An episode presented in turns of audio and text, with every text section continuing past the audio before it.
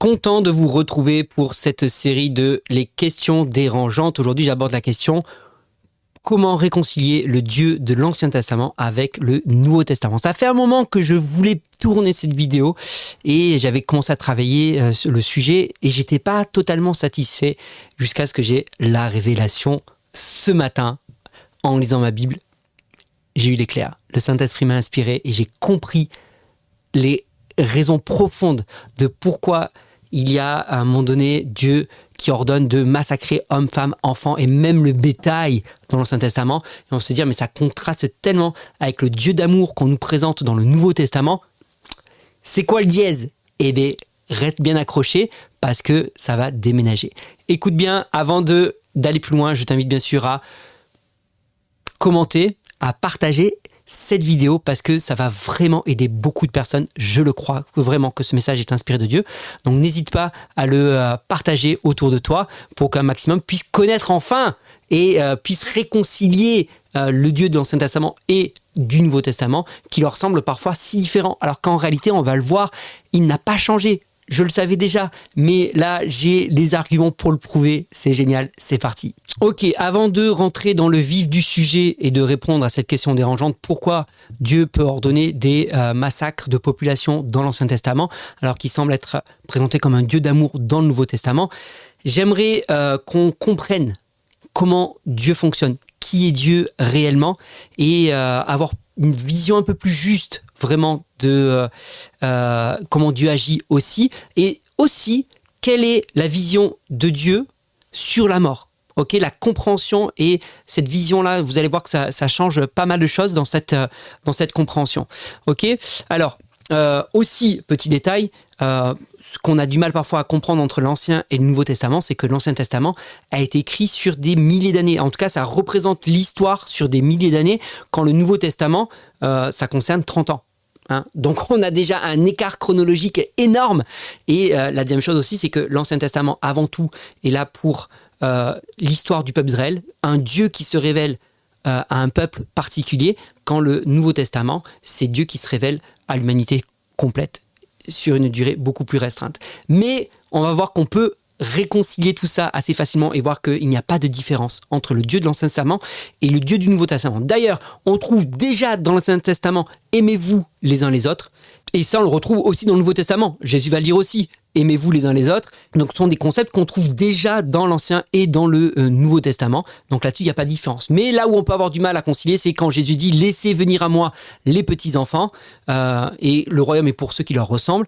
Et de notre part, dans l'Ancien Testament, on peut avoir euh, tué et passé au fil de l'épée hommes, femmes, enfants et aussi même le bétail. tu dis mais qu'est-ce qu'a fait le bétail pour mériter la colère divine? Ok, donc on va voir tout ça et puis, n'hésite pas à me dire à la fin de cette vidéo si euh, c'est convaincant, si c'est clair, si ça t'aide vraiment à, comprendre pourquoi Dieu a ordonné de telles choses et, euh, et si ça te réconcilie avec le Dieu de l'Ancien Testament. C'est parti? Donc, première étape, c'est de comprendre qui est Dieu, comment Dieu fonctionne, euh, comment Dieu utilise les peuples pour exercer son jugement et quelle est la vision de Dieu concernant la mort. Ok? Donc, qui est Dieu? Oui, Dieu est amour. Et euh, c'est vrai que l'emphase de l'amour est un peu plus mise dans le Nouveau Testament à première vue. En réalité, quand tu lis l'Ancien Testament, tu t'aperçois que l'amour est déjà là et que Dieu est bel, et bien un Dieu d'amour. il n'y a pas de il a pas de débat sur la question. On voit l'amour de Dieu dans l'Ancien Testament, mais on voit aussi la justice de Dieu se mettre en place dans l'Ancien Testament et aussi la sainteté. Donc oui, Dieu est amour, mais il n'est pas que amour. Il est aussi juste, il est aussi saint et il est euh, aussi capable de se mettre en colère dans l'Ancien Testament, on retrouve à plusieurs reprises des passages qui disent que Dieu est lent à la colère. Mais c'est pas parce qu'il est lent à se mettre en colère qu'il ne se met jamais en colère. Et quand la colère de Dieu finit par tomber, c'est là où parfois on peut se dire euh, mais euh, c'est injuste. Mais la colère de Dieu ne tombe jamais de manière injuste parce que Dieu n'est pas un Dieu colérique qui euh, s'emporte à tout bout de champ et qui fait subir sa colère sans raison. La réalité, et on va le voir dans les différents passages que nous allons voir lire aujourd'hui, c'est que un, Dieu est vraiment lent à la colère, c'est-à-dire qu'entre le moment où il avertit et où la colère se manifeste, il y a toujours un espace de temps assez long pour que les gens puissent se repentir et revenir sur leur euh, comportement.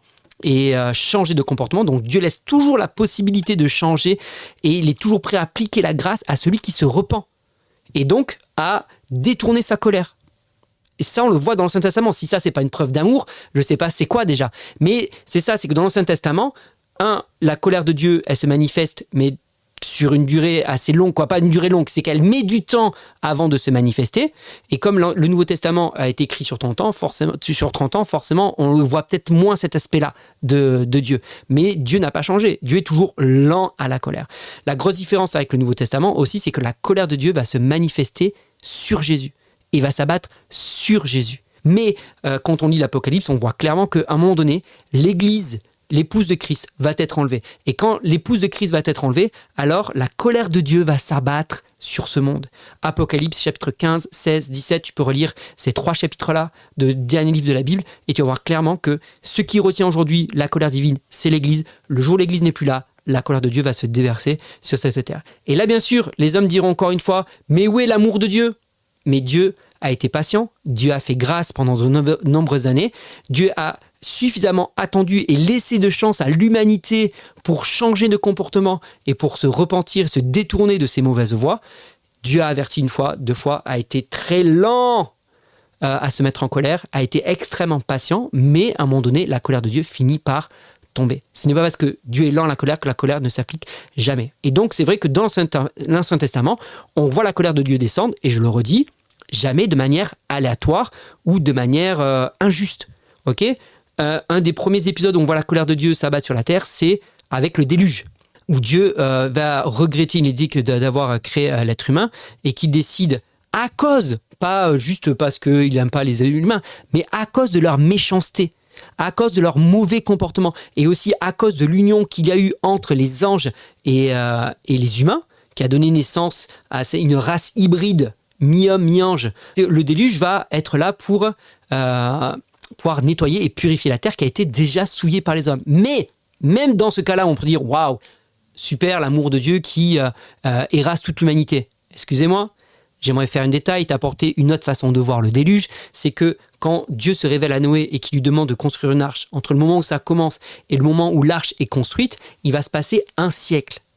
Pas un jour, pas une semaine, pas un an, pas deux ans, un siècle. Et donc pendant ce siècle-là, Noé va prendre le temps de construire l'arche avec ses enfants, peut-être avec des gens qui vont l'aider. Hein, ils sont peut-être pas été que lui et ses enfants, peut-être qu'il y a eu des gens, on ne sait pas exactement euh, s'il n'y a pas des moments. Mais en tout cas, les gens ont vu pendant un siècle un bateau se construire. Forcément, la nouvelle s'est répandue, ça, j'en doute pas que la nouvelle s'est répandue. Et les gens, plutôt que de se préparer, plutôt que de se repentir, c'est-à-dire qu'ils ont eu un siècle, les gens, pour se détourner, pour demander grâce, pour demander pardon, et tout le monde aurait pu échapper en réalité au déluge. Quand tu réfléchis un petit peu, tout le monde aurait pu échapper au déluge. Mais pour ça, il aurait fallu se repentir. Pour cela, il aurait fallu reconnaître que Dieu avait euh, raison et il fallait reconnaître qu'ils étaient sur une mauvaise voie et abandonner leur orgueil et se détourner. Mais ils n'ont pas voulu. Au final, est-ce que c'est vraiment Dieu qui a détruit l'humanité dans le déluge ou c'est l'humanité qui a refusé de se repentir et euh, d'accéder au salut? Parce que en un siècle, tout le monde avait largement le temps de préparer une embarcation et de d'échapper au déluge. Toute l'humanité avait largement la possibilité d'échapper au déluge. Et même pendant toute cette période, les gens ne sont pas préparés. Dieu a laissé un temps, la porte ouverte de l'arche, pour que les gens puissent encore venir dans l'arche. Les gens ne sont pas venus. Donc jusqu'à la dernière minute, Dieu a laissé la possibilité aux gens de changer, d'accepter, de se repentir. Les gens ne l'ont pas fait. Donc on ne peut pas reprocher à Dieu de faire périr le monde dans l'humanité quand c'est l'humanité qui refuse la grâce de Dieu. L'humanité a refusé la grâce de Dieu, tout simplement. Autre exemple, on le voit avec Ninive. Ninive a subi la condamnation de Dieu. Et Jonas, je l'ai fait court, je ne passe pas sur la première partie de Jonas, mais Jonas arrive à Ninive, annonce que dans 40 jours, Dieu va détruire la ville. Qu'est-ce qui se passe? Les Ninivites croient en Dieu, se repentent, jeûnent, et la grâce de Dieu va s'appliquer et Dieu ne va pas détruire la ville. C'est juste pour te montrer que oui, Dieu, à un moment donné, arrive à un point où dit là, c'en est trop, ma colère va s'abattre sur cette ville, mais même quand il décide de faire abattre sa colère sur une ville ou sur une nation, il laisse la possibilité à cette nation de changer de comportement. Donc, parce que la colère de Dieu se manifeste de manière lente, avant que ça s'applique. La colère de Dieu, c'est lent. Il est lent à la colère. Ok? Mais même avec les pays de Canaan, que, qui va être l'héritage euh, que Dieu donne au peuple d'Israël, qu'est-ce qu'il dit dans Genèse chapitre 15 euh, Quand il se fait alliance, quand Dieu fait alliance avec, euh, avec Abraham, au verset 16, il est dit quoi? C'est seulement à la quatrième génération que tes descendants reviendront ici, car jusqu'à présent, les Amoréens n'ont pas encore mis le comble à leur crime. Ils n'ont pas encore mis. Donc, c'est-à-dire, je patiente encore. Je patiente encore. Et je leur laisse la possibilité de changer et de revenir de leur voie je leur laisse la possibilité. C'est pas encore arrivé à leur comble, leur crime n'est pas encore arrivé à leur comble, donc, mais il y a un moment donné, quand ça arrive à son comble, c'est fini. Et l'exemple avec Sodome et Gomorre. C'est-à-dire que Dieu vient voir Abraham, il dit Je vais détruire Sodome et Gomorre parce que eux, leur crime est arrivé à leur comble. Et Abraham négocie, c'est à 50 juste, 40, 30, 10. C'est-à-dire que Dieu était presque prêt à laisser la ville, euh, à laisser la ville euh, vivre s'il y avait 10 justes dans la ville. Or, il ne s'est même pas trouvé 10 justes dans la ville. Et donc, on voit que oui, Dieu est lent à la colère. Je me suis amusé à faire la généalogie euh, de Adam euh, jusqu'à Isaac, le fils euh, d'Abraham. Et qu'est-ce qu'on apprend? C'est que au temps d'Abraham, Noé est encore en vie. je t'assure, je te montre la chronologie, regarde bien. Noé est encore en vie quand Abraham naît. Abraham a 58 ans quand Noé meurt. Et Sem va vivre plus longtemps qu'Abraham. Abraham va mourir avant Sem. Qu'est-ce que ça veut dire? Ça veut dire que quand Dieu dit ce peuple-là euh, ne m'honore pas et leur crime n'est pas encore à leur comble, c'est-à-dire qu'à cette même époque, il y avait Noé, il y avait Sem qui ont vécu le déluge, qui ont vécu la destruction du, euh, monde et qui certainement disaient à, à leur génération, à leurs enfants, leurs petits-enfants et leurs petits-enfants, attention, si vous commettez des crimes, si vous commettez des crimes, Dieu va se mettre en colère. Très certainement.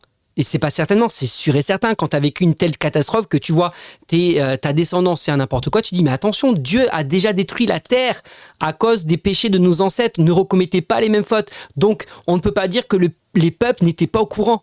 On ne pouvait pas dire que le peuple ne savait pas ce qui leur attendait s'ils persistaient dans leurs péchés, parce qu'il y avait des témoins oculaires, pas juste des racontards de grand-père, d'arrière-grand-père. Sem était encore en vie au temps d'Abraham. Donc les Amoréens avait un témoin oculaire. Donc il y avait Sem, il y avait Shem, il y avait Japhet aussi. Les trois fils de Noé étaient là pour témoigner, pour avertir et pour leur dire arrêtez vos bêtises. Malgré des témoins oculaires du déluge, des rescapés du déluge, ils ont continué leur bêtise, non seulement continué, mais empiré leur bêtise. Et c'est pour ça qu'à un moment donné, Dieu va dire stop. Dieu va dire stop. Dieu est amour, mais l'amour, ça ne veut pas dire tout laisser passer. L'amour, ça ne veut pas dire accepter tout ok? Parce que Dieu est amour, mais Dieu est saint aussi. Et la sainteté de Dieu, c'est quelque chose d'important, parce qu'à un moment donné, euh, l'immoralité, les péchés et l'accumulation de choses font que le seuil de tolérance par rapport au niveau de sainteté que Dieu a, quand ce seuil-là est atteint et est dépassé, alors c'est à ce moment-là que Dieu décide de déverser sa colère. Donc c'est pas de manière aléatoire. Et je le redis, c'est de manière euh, précise par rapport à la sainteté, son exigence de sainteté. Et la deuxième chose aussi, c'est que euh, quand il décide de faire tomber sa colère, il y a malgré tout un temps qu'il laisse à son peuple ou au peuple qu'il a averti euh, le temps de se repentir. Mais si le peuple refuse de se repentir et si le peuple, malgré les avertissements, continue dans ses propres voies, à un moment donné, euh, la colère tombe. C'est dire, c'est pense à tes enfants pense à tes enfants, tu te dis euh, bah, j'aime mes enfants, mais parce que je les aime, à un moment donné, je les avertis une fois, deux fois, trois fois, puis à un moment donné, il y a la, sanction qui tombe. Alors je sais, j'entends déjà ta réplique dit oui, mais je tue pas mes enfants parce qu'ils obéissent pas. Ok, ça m'amène à cet autre point-là concernant euh, la mort. Quelle est la vision de Dieu sur la mort? Nous, notre vision en tant qu'être humain, vu que nous vivons sur cette terre, nous avons une vision très dramatique de la mort parce qu'une fois qu'une personne est morte, ben on ne la voit plus. Une fois que cette personne est morte, nous ne sommes plus en contact avec cette personne-là. Mais la vision de Dieu concernant la mort est complètement différente. Pour quelle raison? Dieu n'est pas dans notre univers, Dieu n'est pas dans notre système temporel, dans notre système matériel, ok? Et ça change beaucoup de choses. Parce que euh, Dieu n'étant pas dans l'espace, dans le temps et dans la matière dans laquelle nous vivons, la mort pour lui n'est qu'un passage.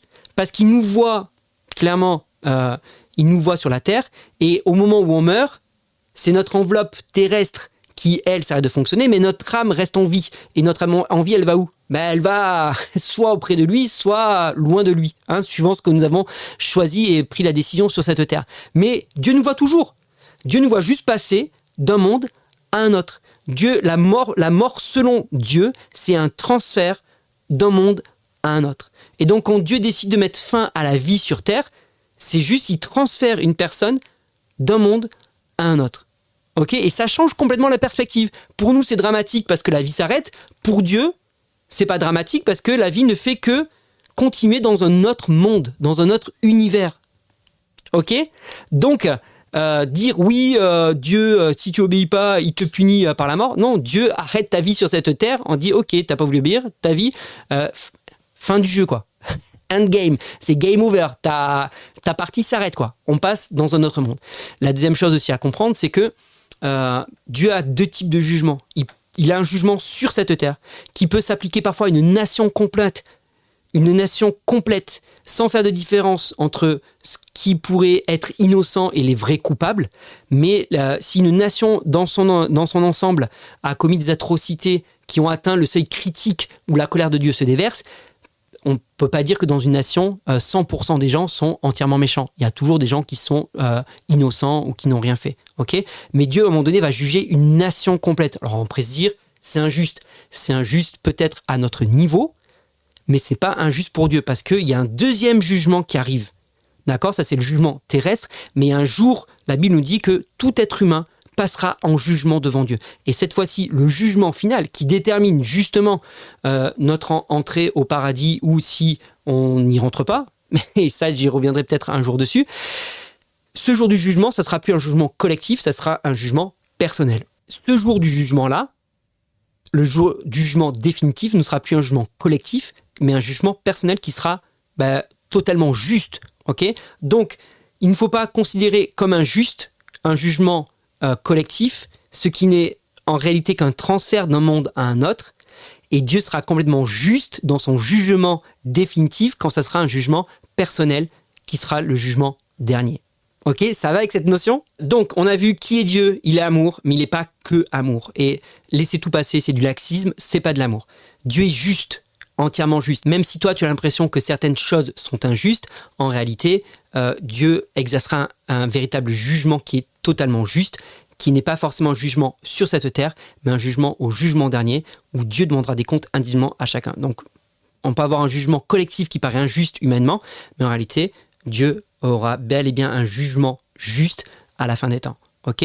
Mais c'est comme nous, avec nos enfants. Je veux dire, nos enfants parfois trouvent que nous prenons des décisions qui sont injustes à leurs yeux et avec leur niveau de compréhension, quand en réalité, nous, en tant que parents, nous savons très bien que la décision que nous prenons n'est pas injuste, mais que c'est euh, ce qu'il y a de mieux pour eux à ce moment-là. Ou dans nous, les circonstances et dans la connaissance, compréhension et les éléments que nous avons en nos mains, nous savons que la décision n'est absolument pas injuste, mais nos enfants ne sont pas capables de le comprendre. Comme quand parfois tu leur dis arrête de manger du chocolat, et euh, tu manges plus de chocolat jusqu'à ce soir. Eux, ils vont trouver ça peut-être injuste, mais toi, tu sais très bien que c'est absolument pas injuste. C'est parce que tu les aimes que tu euh, leur demandes d'arrêter de manger du chocolat. Mais dans leur tête et leur compréhension de suivant l'âge qu'ils ont, ils vont trouver ça injuste. Ok? Donc, ne considérons pas comme injuste les décisions de Dieu que nous ne pouvons pas comprendre à notre niveau de compréhension. Ok? Comme je le dis, parce que si tu as une vision limitée à cette terre et que la vie s'arrête à cette terre, forcément tu vas trouver ça injuste. Mais quand tu comprends que la mort n'est qu'un transfert entre cette terre et l'au-delà, et que dans l'au-delà, il y aura un jugement individuel, bah oui, tu peux comprendre que Dieu juge une nation dans son ensemble et qu'après il y aura un jugement plus fin à la fin. Dernière euh, chose importante à comprendre, comment la colère de Dieu s'applique ben, La plupart du temps, il utilise une nation pour juger une autre nation. Ok Alors oui, euh, dans le déluge, il n'a pas utilisé une nation. Oui, dans Sodome et Gomorre, il n'a pas utilisé une autre nation, mais c'est pratiquement les deux seuls cas où Dieu n'utilise pas une autre nation. Dans tous les autres cas, Dieu va utiliser une nation pour en juger une autre. Ok Il va utiliser le peuple d'Israël pour juger les Cananéens qui se sont euh, euh, mis dans des pratiques abominables selon le cœur de Dieu. Il va utiliser les Babyloniens pour juger le peuple d'Israël qui a commencé des pratiques qui étaient abominables aux yeux de Dieu. Et Dieu les avait avertis. Et puis par la suite, il va réutiliser le peuple d'Israël pour juger les nations qui sont allées trop loin euh, dans le jugement contre le peuple d'Israël. D'ailleurs, on peut lire ça dans Ézéchiel 25, verset 14, où Dieu le dit de manière très explicite J'exercerai ma rétribution sur Édom en me servant de mon peuple Israël. Ils se feront les instruments de mon indignation et de ma colère en Édom. En me servant du peuple d'Israël, ils se feront les instruments de mon indignation et de ma colère donc on voit clairement que Dieu se sert d'un peuple pour exercer son jugement et pour déverser sa colère sur un peuple ou une nation. Et je le redis, c'est jamais une colère aléatoire, c'est jamais un jugement aléatoire au petit bonheur la chance, mais c'est toujours en rapport avec ses critères de sainteté et jusqu'à quel niveau d'abomination ils ont atteint. Et ça, on va le voir tout de suite pour comprendre. Et donc c'est là où on arrive au passage clé, c'est Lévitique chapitre 18. Le livre de Lévitique est le, tout le livre des prescriptions de la loi, de ce qu'ils ont le droit de faire, pas le droit de faire à tous les niveaux, euh, que ce soit sur le domaine vestimentaire, euh, alimentaire, euh, rapport sexuel et, tout ça. Ça englobe tout. Mais le chapitre 18 justement détaille un peu plus les relations sexuelles autorisées et non autorisées et qu'est-ce qui est une abomination. Et donc à la fin de ce chapitre, on va le voir juste après, Dieu explique pour quelle raison le peuple euh, qui est euh, sur la terre de Canaan va être expulsé à cause de toutes les nations. Donc, donc qu'est-ce qui est interdit et plus que interdit? Une abomination aux yeux de Dieu. Dieu dit si tu couches avec ta mère, si tu couches avec la femme de ton père, qui n'est pas forcément ta mère, si tu couches avec la femme de ton oncle, si tu couches avec ta sœur, si tu couches avec euh, ta belle-fille, si tu as des relations avec un homme comme on en a avec des femmes, si tu couches avec des animaux, ok? Donc on voit que euh, tout ça sont non seulement interdits, il dit ça souille le pays et c'est une abomination à mes yeux. Et aussi, dans le même chapitre, on y trouve le sacrifice d'enfants. Tu ne feras pas passer tes enfants par le feu. Et c'est là le verset clé, au verset 24, qu'est-ce qu'il nous est dit du, euh, Lévitique chapitre 18 Ne vous rendez pas impurs par une de ces pratiques, donc tout ce que je viens de citer, hein, pédophilie, inceste, euh, homosexualité et zoophilie aussi. Qu'est-ce qu'il nous est dit? Ne vous rendez pas impur par une de ces pratiques, c'est ainsi adonnant que les nations que je vais déposséder en votre faveur se rendent impures. Le pays entier a été souillé, et je vais intervenir pour punir sa faute, et le pays vomira ses habitants. Vous, au contraire, vous obéirez à mes lois et à mes ordonnances, et vous ne commettrez aucun de ces actes abominables, ni l'autochtone, ni l'étranger qui réside au milieu de vous, car toutes ces abominations ont été commises par les hommes du pays qui ont séjourné avant vous, et le pays en a été souillé. Craignez donc qu'il ne vous vomisse vous aussi, si vous le souillez, comme il va vomir la nation qui vous a précédé. Donc pour quelle raison la colère de Dieu s'abat sur ce peuple? La principale raison, il y en a plein, mais la principale, c'est à cause de l'immoralité grandissante et plus que grandissante, mais qui a atteint son comble, où il n'y avait plus de respect, coucher avec sa mère, coucher avec la mère de son père, coucher avec sa sœur, coucher avec sa tante, coucher avec des animaux, euh, l'homosexualité, la pédophilie, et tout ça est arrivé à son comble. Là, Dieu dit, il faut arrêter. Et Là-dessus, on rajoute le sacrifice d'enfants où on mettait les enfants vivants, vivants, on sacrifiait les enfants vivants dans le feu. Et certains disent que c'était une statue, Moloch, c'était le dieu auquel on sacrifiait les enfants, une statue en fer qu'on chauffait à blanc, on mettait un feu à l'intérieur de la statue, et après on déposait les enfants, une fois que le fer était bien chaud, on déposait les enfants vivants sur la statue brûlante. Et ça, c'est une abomination. Et en réalité, ça rejoint complètement le Dieu du Nouveau Testament. Ah bon? Oui, parce que Jésus, qu'est-ce qu'il va dire? Il va dire Laissez venir à moi les petits-enfants. Ok. Mais qu'est-ce qu'il dit également? On peut le retrouver dans les trois évangiles Matthieu, Marc et Luc. Je prends la référence de Marc 9, euh, verset 42. Par contre, si quelqu'un détournait de moi un de ces petits qui ont confiance en moi et le faisait tomber dans le péché, il s'en tirerait à meilleur compte si on lui a attaché au cou une de ces meules que font tourner les ânes et si on le jetait dans le lac. Jésus est en train de dire mieux vaut qu'on t'attache une meule autour du cou et qu'on t'en jette dans un lac plutôt que tu touches à un de mes petits. Donc on voit que Dieu a toujours eu un souci très important pour les enfants. Et justement quand il voit une nation qui commet l'abus sexuel, pédophilie, inceste et le sacrifice d'enfants, il dit là c'est stop. Là c'est stop pour cette nation. Je vous ai laissé le temps de grâce, mais là cette fois-ci, le pays va vous vomir. Comment il va vous vomir? Au travers du peuple d'Israël là, j'entends ta question, tu dis, OK, pour les hommes, les femmes qui ont commis tous ces abus sexuels, ce désordre, la zoophilie euh, et toutes ces choses-là, OK. Mais les enfants dans tout ça, qu'est-ce qu'ils ont fait pour mériter que eux aussi soient passés au fil de l'épée? Ben, C'est pas compliqué. Premièrement, eux, les enfants étaient aussi souillés. Et la deuxième chose, c'est que, on le sait très bien aujourd'hui, que des enfants qui ont été victimes d'abus sexuels, qui ont été victimes de pédophilie, ont une grande chance, je ne dis pas que c'est systématique, parce que c'est pas vrai, mais les statistiques nous montrent qu'il y a une grande chance que ces enfants qui ont vécu des abus deviennent à leur tour des personnes qui vont abuser. Les personnes qui ont été victimes de pédophilie ont de grandes chances de devenir eux-mêmes des pédophiles. C'est quelque chose aujourd'hui qui est avéré et euh, c'est pas quelque chose que j'invente. Donc la réalité c'est que ces enfants qui étaient victimes d'abus sexuels, de prostitution sacrée parfois chez les enfants même, de prostitution tout court, euh, de pédophilie, d'inceste, etc., il était fort probable qu'en grandissant, ils recommettent les mêmes choses. Et donc le meilleur moyen, et le seul moyen, pas le meilleur, le seul moyen qu'il y avait d'éradiquer le mal, ben, c'était de transférer toutes les personnes de cette nation d'un royaume terrestre à un royaume de l'au-delà. Ok? Dieu donc a fait passer même les enfants du royaume, a transféré même les enfants du royaume terrestre vers le royaume de, de, l'au-delà, afin de purifier le pays et que ces actes-là ne soient plus reproduits et qu'il n'y ait plus de germe. En fait, ça avait été semé dans la vie de ces enfants. Ce germe du mal, ce germe de, de l'abus a été semé. Et le meilleur moyen d'arracher cette semence, c'était de transférer les enfants vers euh, le, royaume de l'au-delà.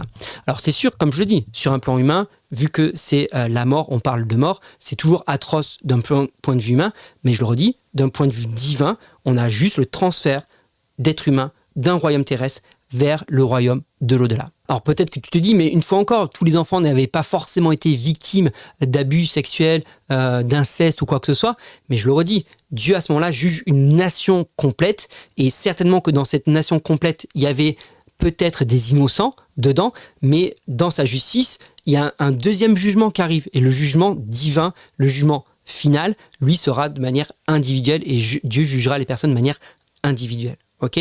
Alors de notre point de vue, ça paraît pas forcément toujours juste, mais je le redis, ce qui est euh, pas forcément juste à nos yeux, ça ne veut pas dire que c'est injuste aux yeux de Dieu.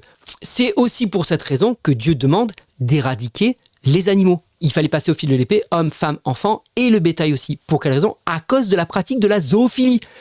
Lévitique 18, il est clairement interdit la pratique de la zoophilie, et il dit c'est parce que ces nations ont pratiqué toutes ces choses-là, toutes ces choses-là, que le pays les vomit. Ok? Donc il y avait aussi de la zoophilie, donc les animaux avaient été souillés par des pratiques immorales. Et c'est pour ça aussi que Dieu demande d'éradiquer euh, le bétail aussi. Maintenant, ce qui est important de comprendre, c'est que euh, ce n'était pas une règle absolue de devoir passer au fil de l'épée hommes, femmes et enfants et même le bétail. Ça a été à un moment donné, un moment précis, contre une nation précise dont l'abomination avait atteint un seuil euh, de non-retour. Ok euh, La preuve, c'est que dans Deutéronome chapitre 21, euh, verset 10, qu'est-ce qu'il nous dit Lorsque vous partirez en guerre contre vos ennemis et que l'Éternel votre Dieu les livrera en votre pouvoir, il se peut que parmi les prisonniers que tu feras, tu remarqueras une belle captive, que tu en tombes amoureux et que tu l'épouses. Alors tu l'emmèneras chez toi dans ta maison. Là, elle se rasera la tête, se coupera les ongles et elle pourra devenir ta femme.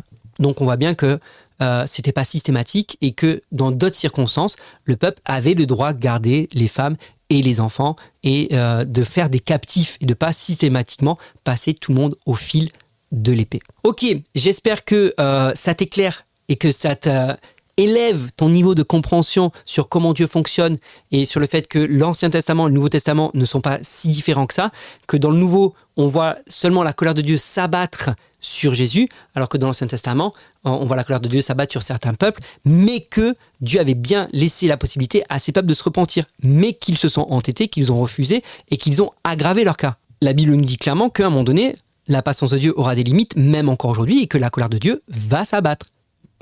Voilà. Donc il n'y a pas de différence entre l'ancien et le nouveau. Dieu agit de la même manière, euh, sauf que aujourd'hui, il est un peu plus patient encore qu'il a pu l'être dans le passé. Mais quand même, je me dis, est-ce que certaines guerres, ce ne sont pas des jugements que Dieu exerce sur certaines nations? Est-ce que certaines guerres ne sont pas utilisées par Dieu pour juger des nations? Je te laisse à ta réflexion là-dessus, mais c'est intéressant avant parfois de dire de suite lui c'est le méchant, lui c'est le gentil, parfois de dire tiens intéressons-nous un peu aux mœurs de ce pays. Euh, où en était le niveau de mœurs, où en était le niveau d'immoralité dans ce pays? Et si tu creuses un petit peu, parfois tu dis ah ouais quand même, ah il y avait ça, ah il y avait ça, il y avait ça, et tu te dis mais est-ce qu'au final, cette guerre ou ce pays qui les a attaqués, est-ce que c'est pas Dieu qui l'a permis pour juger cette nation qui a atteint un niveau d'immoralité, un seuil d'immoralité que euh, Dieu ne tolère plus Et parfois, j'y pense par rapport à la France, par rapport à notre, nos pays occidentaux où on y voit clairement un niveau d'immoralité grandissant, un niveau de pédophilie euh, grandissant, euh, un niveau d'inceste grandissant. Et tu te dis, ça grandit, ça prend, ça prend, ça prend. Hein, on a atteint bientôt le seuil critique que Dieu ne supporte plus et pour lequel il est capable de déverser sa colère. Euh, donc j'ai envie de dire les amis, soyons vigilants, crions à Dieu euh, pour que euh, nos autorités se repentent, pour que nos autorités puissent ouvrir les yeux sur la situation du pays et que la colère de Dieu soit encore retardée. Je dis bien retardée, pas annulée, parce qu'un jour ou l'autre, l'Église sera enlevée et la colère de Dieu se dévassera sur la terre. Mais en attendant, on peut prier pour que cette colère soit retardée et qu'il y ait de la repentance. C'est possible, c'est complètement possible. Ok, cette vidéo touche à sa fin. J'espère que euh, tu as aimé, j'espère que tu as compris euh, les choses et les explications. Et j'espère que ça te permet de réconcilier hein, le Dieu de l'Ancien Testament et du Nouveau Testament. Je compte sur toi pour partager parce que cette vidéo euh, est vraiment importante. Et il y a beaucoup de personnes qui se posent cette question-là et qui butent et qui bute sur cette question-là et sur ces passages un peu difficiles de l'Ancien Testament, pourquoi Dieu a, euh, a permis euh, que des peuples euh, soient massacrés, que des enfants soient massacrés? Je pense que maintenant, et j'espère que tu as compris et que tu as la compréhension de tout cela. Dieu est amour, il n'est pas qu'amour, il est aussi juste, il est aussi saint et il est capable aussi de se mettre en colère, mais il est lent à la colère. Mais quand le seuil de tolérance au niveau de l'immoralité est atteint, alors la colère de Dieu se déverse. Ok, si tu as des questions, n'hésite pas à me les poser euh, dans les commentaires. Dis-moi si c'est clair, dis-moi si euh, que qu'est-ce que tu penses de cette explication? Est-ce que ça te réconcilie ou pas avec les choses? Et si ça t'éclaire bien sur, euh, sur l'Ancien Testament et sur ce passage un peu difficile de l'Ancien Testament. Voilà, partage, commente, à bientôt